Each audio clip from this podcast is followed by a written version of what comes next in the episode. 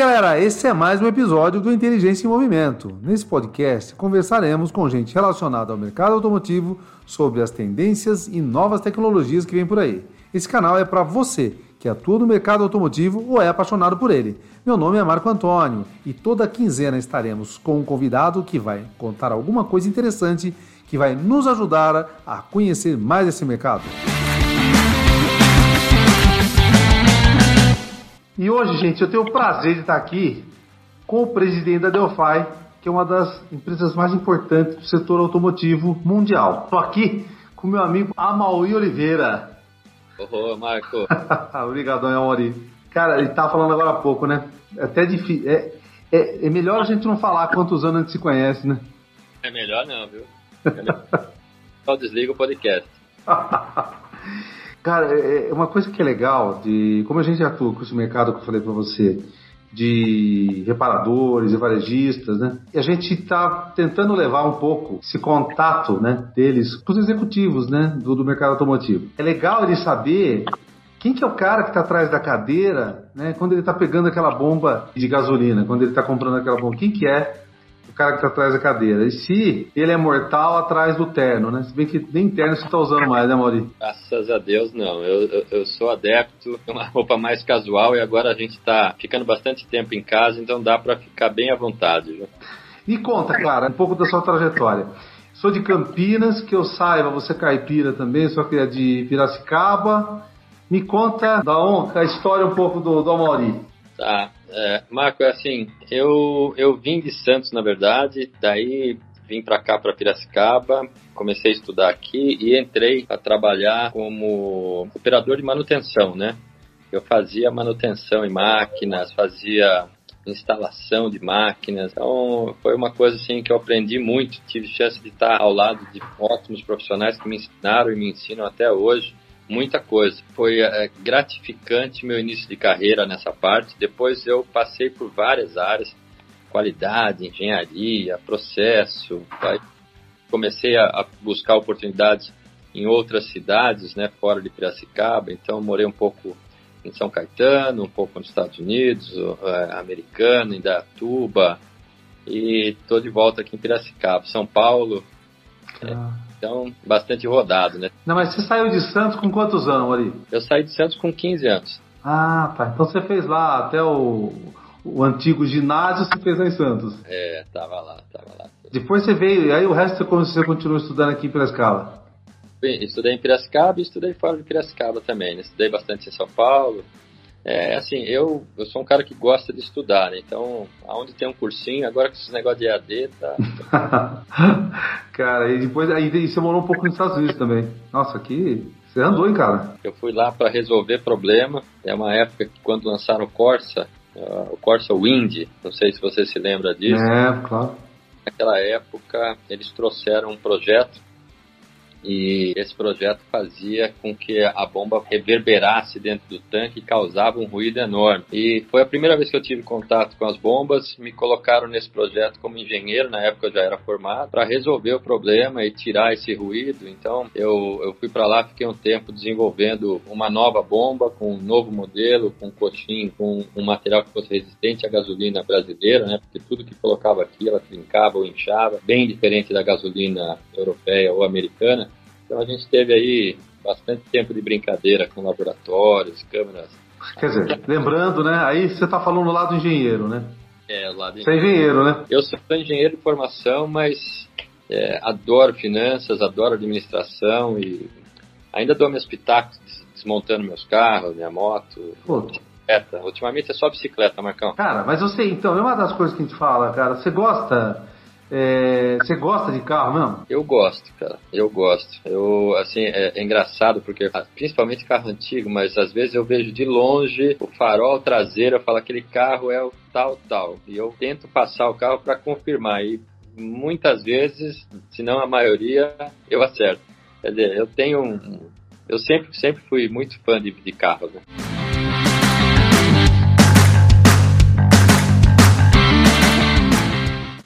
Certo que.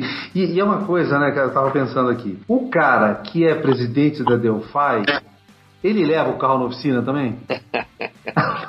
Essa é uma pergunta muito interessante. Sim, eu levo o carro na oficina. Eu era jipeiro muito tempo, parei agora porque estou ficando muito preguiçoso, então ando mais de bicicleta é, do que outra coisa. Mas o carro eu, eu, tenho assim amigos, eu até mexo até hoje. Ontem, por exemplo, ontem à tarde eu fui na oficina de um colega, fiquei quase a tarde inteira lá mexendo com o carro. Cara, que louco. E jipeiro, cara, essa, essa eu não conhecia. Eu sabia que você andava de skate, de jipe eu não sabia não, cara. É, eu também, também ando de skate de vez em quando. Velho, as coisas vão diminuindo, Marcão. tudo, tudo, tudo.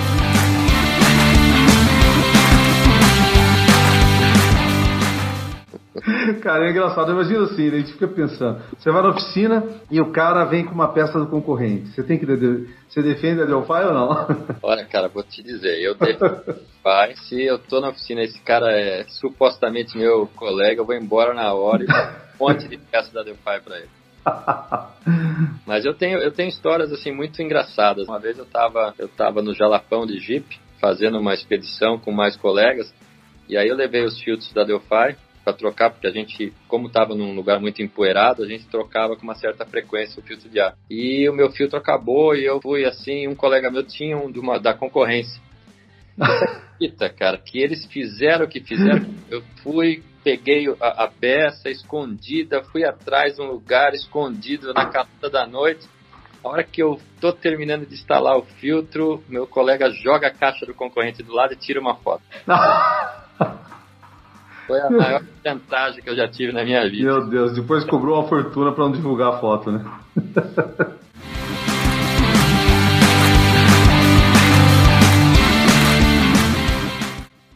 e outra curiosidade, cara, você que gosta de carro, se você anda de Uber? Ando. Uber é uma baita solução, porque o, o gostar de carro eu adoro, eu dirijo a, a, maioria do tempo, mas o Uber quebra muito o meu galho. Minha família inteira usa Uber. Hoje eu, assim, meu filho vendeu o carro dele, só anda de Uber. Meu filho tem 24 anos. E ele anda de Uber, anda de trem, anda de metrô, mas ele não anda com o carro próprio. O carro próprio dele já, já virou dinheiro para ele. O apartamento dele. Né? É, essa, essa, essa geração, né, cara? É, foi, e, e, falando até disso, uma discussão que tem, que eu acho muito interessante, queria ouvir de você. Você acha que as pessoas usarão carros, mas terão menos carros? Olha, é, é uma, essa é uma pergunta do milhão, né? O modelo de mobilidade hoje está assim muito questionável. A gente está exatamente no, eu diria, no olho do furacão. Por que o olho do furacão? Se você olhar as estatísticas, você vê aí que mais de 45% dos veículos zero são vendidos para locadoras. E o que quer dizer isso? Quer dizer que o pessoal mesmo está parando de comprar. O carro está muito caro e os veículos que eram os veículos populares, eles estão indo para a mão da locadora. E tem muita gente alugando o carro. O barbeiro que eu corto o cabelo, por exemplo, você vê, ele tem 30 anos, mas na cabeça dele, ele vendeu o carro dele também. Quando ele precisa viajar, ele aluga o carro de fim de semana. Olha. Aluga vários tipos de carro. Então, é uma outra realidade, né? Eu, eu assim, tenho, tenho dúvidas se essa juventude vai querer ter veículo. Por outro lado, a gente ainda tem que andar de uma posição para outra. Então, essa mobilidade dos veículos ainda vão estar tá existindo, talvez num número menor, mas que vão existir, vão existir. O bom é que, pelas estatísticas que a gente tem visto, a nossa frota de a nossa frota circulante vai continuar grande desse tamanho e aumentando um pouquinho, mas até 2030, 2035 vai ter muito carro andando. E, pelas estatísticas também, a maioria desses carros ainda vão ser veículos a gasolina. Então, para o nosso setor, setor da aftermarket, eu diria que a gente ainda tem um futuro muito promissor.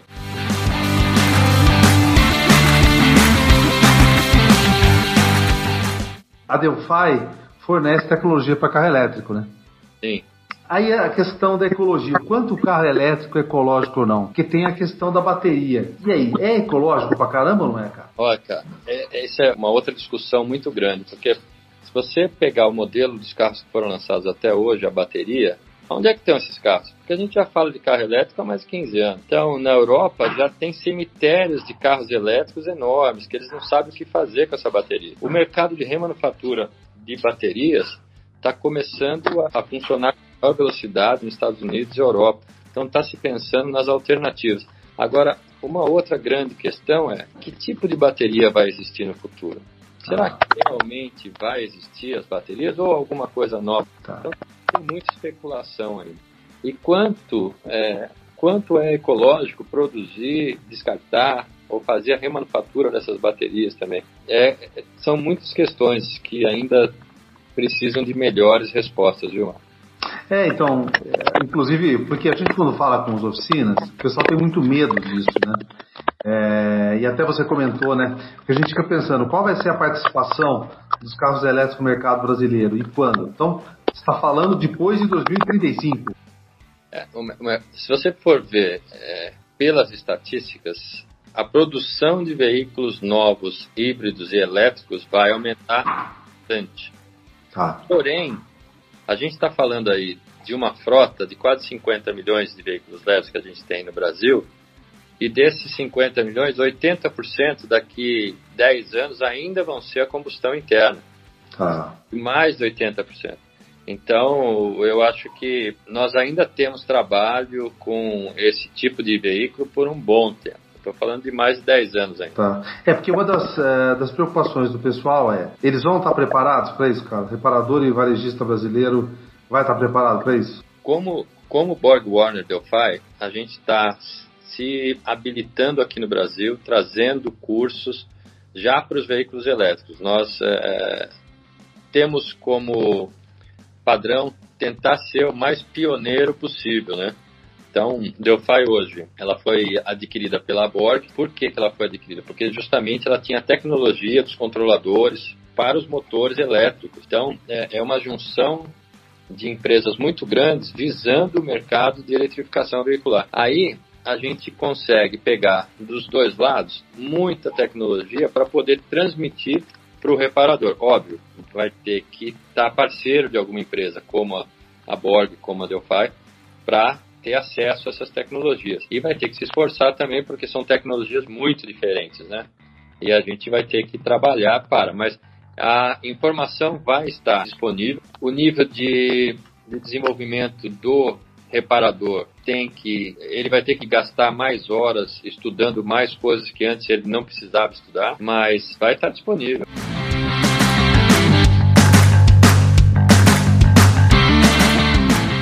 Uma das coisas que a gente estava falando que o mecânico está começando a sentir, cara, é, bom, primeiro, como você falou, essa questão dele ter que estudar mais agora, se preparar para esse novo tipo de tecnologia e será que eles não vão perder um pouco de participação de share para as concessionárias?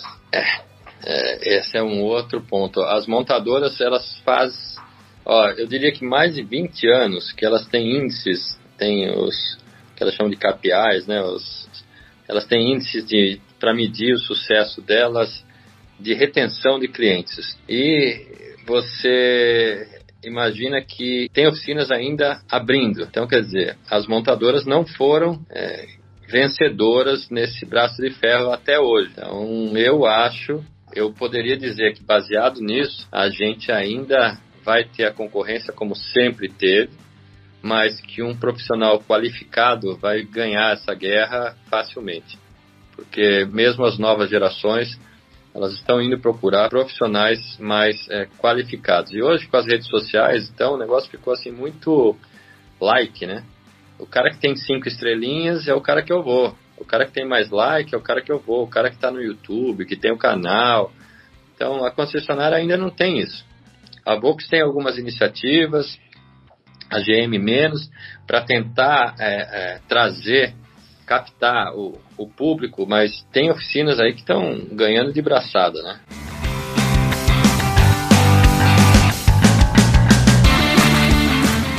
Bom, vocês como empresa de, de tecnologia automotiva, tem alguma tecnologia, cara, que você acha que a gente vai ter acesso agora, nos próximos anos, que vai impressionar? É, o que já está me impressionando é, é, essa baixa produção de veículos. Eu, eu imaginei que a gente já está produzindo muito mais. e a gente está aí muito, muito menos. De tecnologia para o Brasil, você olhar, você vê o tanto de carro híbrido que já tem andando nas ruas, é um absurdo. Então, o carro híbrido não é mais uma, uma brincadeira. O carro elétrico tem um certo número limitado, mas o carro híbrido já já é verdade em todas as montadoras, já é verdade numa grande maioria de garagens aí. O, o pessoal que já tem um pouco mais de poder aquisitivo já está indo para esse mercado. Então, eu diria que agora é o carro híbrido. Não é uma tecnologia uau, mas já é uma coisa nova para o mercado brasileiro. Existem coisas de hidrogênio, existem é, tecnologias um pouco mais avançadas, mas que eu pessoalmente acredito que nós ainda tenhamos é, alguns anos.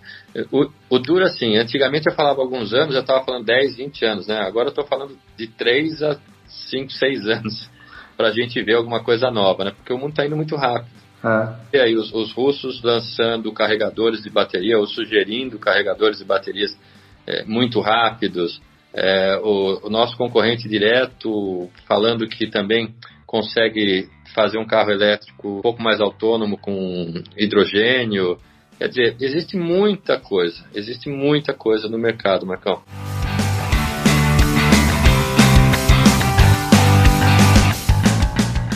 É, uma coisa que eu me lembro que a gente conversou há um tempo atrás, que você me contou, acho que se não me engano, que você estava na Coreia, de uma experiência que você teve com um carro autônomo. Uhum. Foi na Coreia? É, eu estava em Singapura. Singapura. É. Esse nível de tecnologia, cara, que proporciona autonomia, e o pessoal fala em vários graus diferentes de autonomia. Você chegou a testar um carro que andava sozinho. Sim. Mas dali até um outros, outros graus que a gente pode falar de autonomia. Isso aí também não pode, você acha que impressionar o mercado? É que isso aí já é uma tecnologia que já foi lançada há cinco anos, tá, tá vendo como é que é? Nossa. é? é? O tempo passa muito rápido, Marcão. E a gente ainda não conseguiu colocar esse veículo nas ruas de todos os países 100%. Você vê o número de processos que a Tesla tem e o veículo dele não é um veículo é, automatizado 100%, mas é, ainda existem muitas falhas e o pessoal fica um pouco receoso. Mas, sem dúvida nenhuma, o nosso futuro está aí. Eu vou, ah. pegar, eu vou pegar um carro, eu vou falar assim, olha, eu quero ir ao escritório. Talvez eu nem vá querer ir ao escritório, eu quero ir ao shopping, porque o meu modelo de trabalho talvez fique 80% em casa, 20% no escritório. É, mude do que está hoje. Você vê as viagens que a gente fazia, é, o combustível todo que se gastava, os hotéis, lotação, isso tudo está mudando. Talvez passe um carro aqui, me pegue, me leve até onde eu quero ir, me solte lá, já de lá pegue uma outra pessoa, leve para um outro lugar e os carros vão ficar circulando entre si. Agora, você vê as complicações né, que isso traz, porque muda todo o modelo, vão ter menos batidas, então a funilaria vai ter que se reinventar. Vão ter peças móveis? É, vão, vai ter ainda suspensão, direção, é, mas não vai mais ter tanta peça, nem freio talvez tenha. É, então, peças de desgaste, né? Peças de desgaste vão ser muito menores. Você vê, a Mali lançou um, um motor agora sem uh, brushless para carro, com inverter. Quer dizer, existe muita coisa que está acontecendo e, nesse mercado agora. E aí, você fala assim, putz, até os acidentes, se você levar para a área da saúde, se eu tiver um veículo autônomo e os acidentes reduzirem, transplante do coração, onde eu vou arrumar tanto coração assim? Transplante Olha. de órgãos, onde eu vou arrumar tanto? Quer dizer, o mundo inteiro vai mudar, mas isso eu diria que eu vou estar assim a sete palmos embaixo da, da terra. Olha, não sei não, olha. Eu dependo do aftermarket, tô vendo que as estatísticas ainda tem frota de carro, carro com combustão interna, aí a dar com pau, nós vamos ter por um bom período. Então, eu acho que o que eu daria de dica é assim: acordem para o que vai acontecer no futuro, mas não se desesperem porque ainda esse futuro vai demorar aí uns 15, 20 anos, com certeza. Tá. 15, 20 anos passa muito rápido, hein? É, Só precisa é. isso.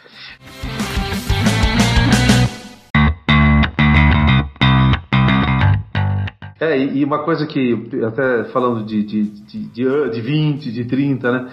É, a gente teve uma palestra com o economista, para o pessoal, e ele falava da dependência da, da economia brasileira para o mercado automotivo, né? Desde o Juscelino Kubitschek e. E agora a gente está vivendo, cara, essa pandemia e uma loucura e um monte de gente assustada.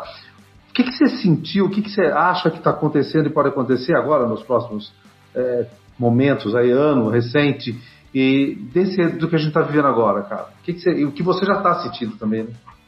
Você diz com, com, relação ao nosso mercado da automotiva. É, e essa pandemia, se, o se trouxe impacto, que, tá, que vai trazer. Eu perdi membros da família com essa pandemia, é um negócio muito é, triste. É, é uma coisa muito séria, a gente tem conversado aqui com as lideranças de Piracicaba também é, sobre leitos, tentado ajudar e, e é uma coisa que está muito, muito séria aqui.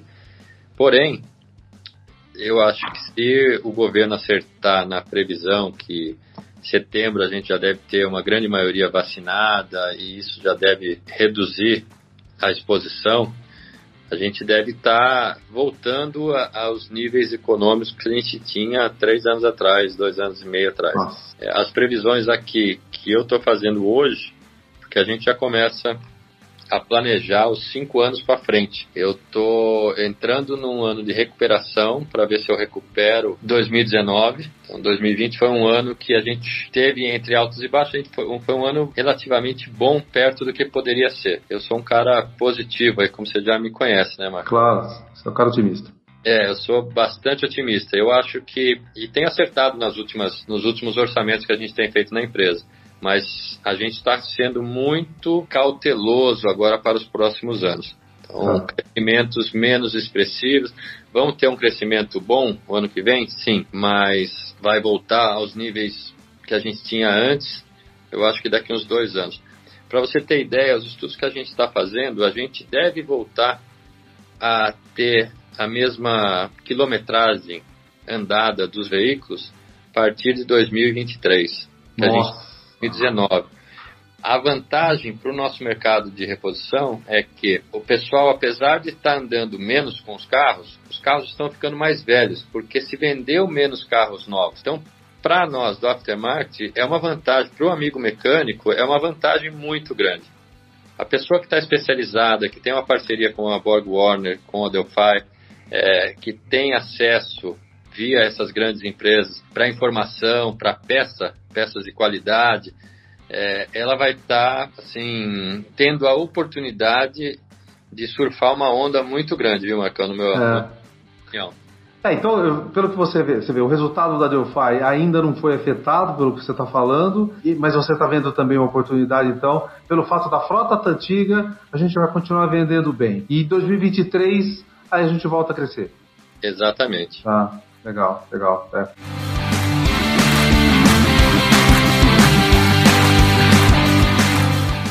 Cara, hoje a Delphi é, tem que tipo de relacionamento ela consegue manter com varejistas e, e reparadores? A gente, antes de ter esse bate-papo aqui, eu estava justamente conversando com a gente que a gente vai entrar com um programa muito grande para tentar aproximar todos os mecânicos da, da fábrica. É, é, minha vontade é que a gente tivesse um canal muito aberto com todos os mecânicos para que a gente tivesse um relacionamento ainda maior com os mecânicos, né?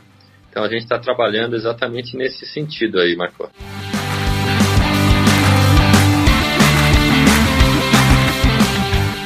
Cara, é, eu, a gente estava lembrando, brincando, enquanto anos a gente se conhece, né, foi engraçado porque eu lembro até quando você foi lá na empresa com uma pilha assim de catálogo de papel e falou assim, cara, faz um catálogo eletrônico para mim, né?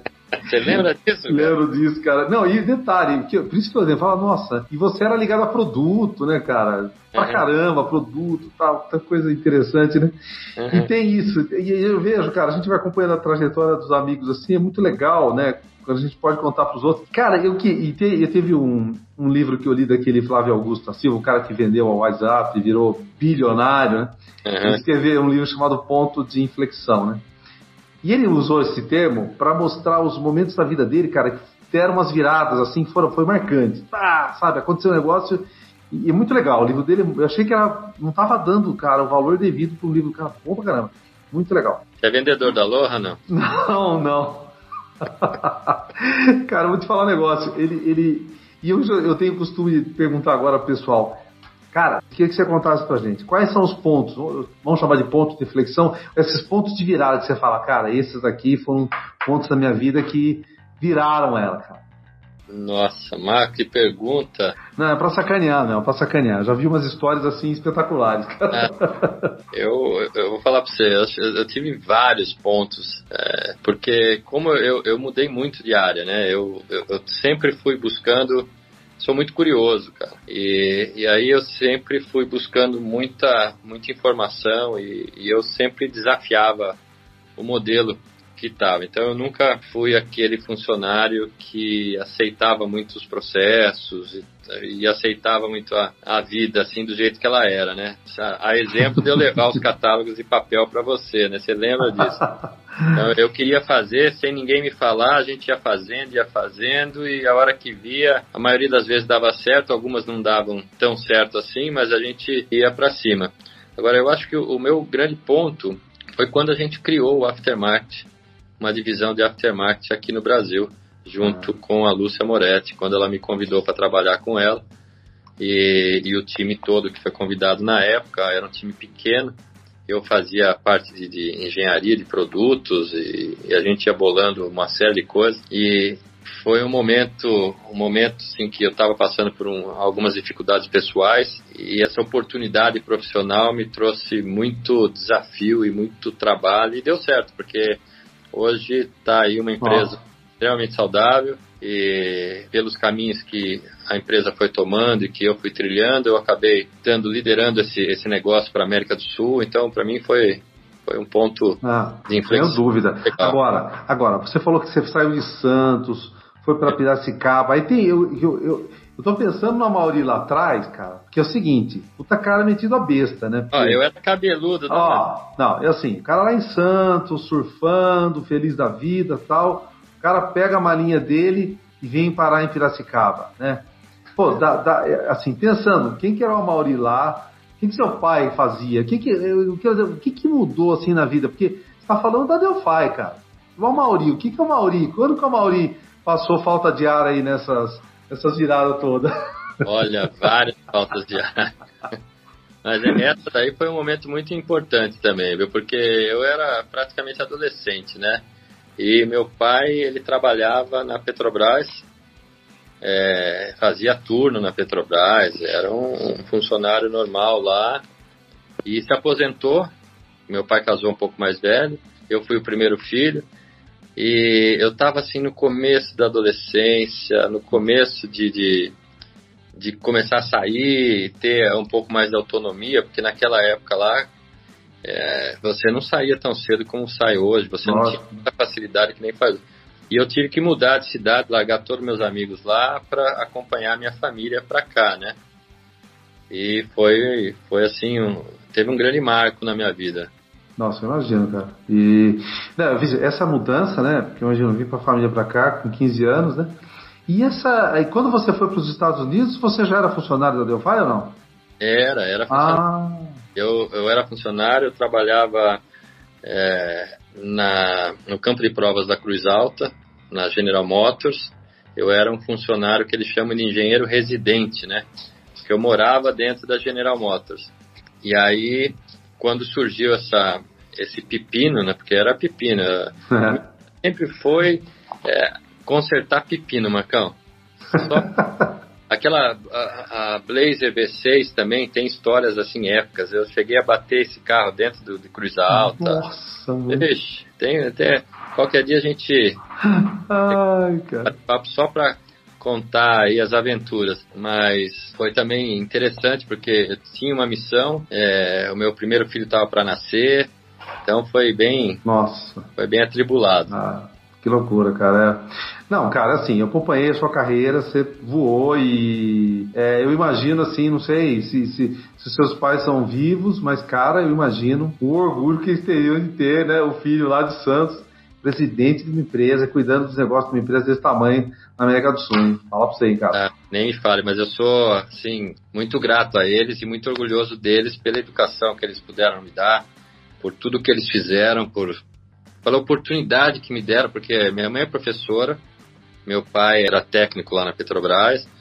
e eles fizeram um baita esforço para criar aí os três filhos, né? Eu sou o mais velho, depois eu tenho mais um irmão e uma irmã, e, e assim eu tenho muito orgulho de eles terem conseguido me colocar é, para estudar, conseguido ter me colocado educação e uma série de valores que a gente segue até hoje. Cara, que show, que show, Ari. Nossa, cara. E depois de dar essa sacaneada em você, é, me conta uma coisa, cara emoção, né? Você quer que eu chore ao vivo? É cor? Ah, cara, eu falo pra você, é assim, é bom. É, eu vou entrevistar algumas pessoas que eu não conheço. Você é meu amigo. Eu respeito você pra caramba. E, cara, é, essas histórias eu acho assim: humaniza o executivo e faz com que as pessoas olhem para ele e vejam a grande pessoa que está ali, cara. Eu acho que isso aí aproxima todo mundo. A gente, eu, eu gosto disso, né? E para finalizar, cara, você estava falando de uma dica, completa ela. O, o, o, tem entrevistado centros automotivos, oficinas, tal, o pessoal tá com medo. Dica para esse cara, já que vocês são parceiro deles. O que, que esse cara tem que fazer futuro para estar tá bem, para estar tá vivo, para crescer? Dica é acordem para a tecnologia, não sejam uma Kodak, né? Façam parcerias com empresas grandes como a Borg, como a Delphi, né? A Borg Warner, que agora é uma empresa que é a dona da Delphi, e, e se especializem se especialize, porque tem muito lugar para o bom profissional. Profissional que sabe o que faz, que faz com paixão, tem muito lugar, tem muito sucesso aí pela frente. Verdade. Puta, Mauri, que show, cara. Mauri, eu sei que você vive na vida corrida, velho, mas brigadão mesmo, cara. Tamo é. junto, tamo junto. Me sinto extremamente honrado aí pela lembrança e por poder repartir um pouquinho aí nesse bate-papo. Cara, show. Você vai ver. Vai, a galera vai, vai curtir muito isso aí, tá bom? Tá jóia, então, Marcão. Um grande abraço, Amori. Se um cuida, velho. Até mais, tchau, tchau. Tchau, tchau, cara.